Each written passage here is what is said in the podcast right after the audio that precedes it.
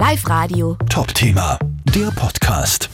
Der Spritpreis über 2 Euro, Strom- und Gaskosten bis zu 50 Prozent höher und der Ölpreis auf einem Rekordhoch.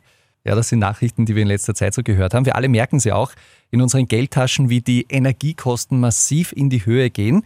Dabei könnten wir mit ein paar kleinen Tricks schon ein bisschen was einsparen.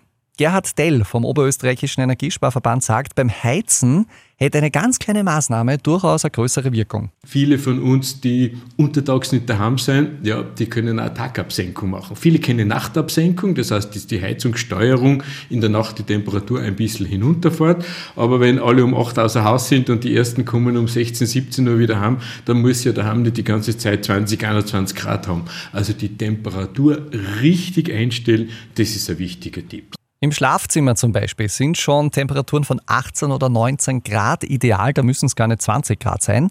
Und auch beim Strom könnten wir ganz einfach einige Euro einsparen diese kleinen Stromräuber, früher waren so die roten Lampen, die überall geleuchtet haben.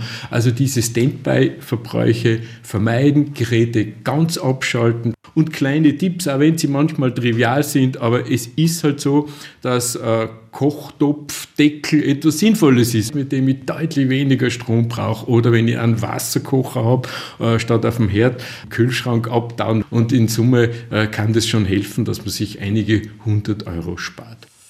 Auch beim Autofahren ist es durchaus so, dass mit einfachen Regeln sich der Spritverbrauch gleich enorm reduzieren könnte zum Beispiel überlegen, wirklich notwendige Fahrten, die man äh, machen muss. Fahrgemeinschaften bilden, das sind so Dinge, die wir zwar eh alle kennen, aber vielleicht in diesen Tagen ist es doch eher äh, so, dass es ausgeht oder äh, nicht sinnlose Sachen im Auto mitführen, weil jedes Gewicht, was ich drinnen habe, das bedeutet auch äh, zusätzlich einen Treibstoffverbrauch oder die Skiträger, wenn wir sie jetzt dann nicht mehr brauchen, runtermontieren, Luft bei den Reifen kontrollieren.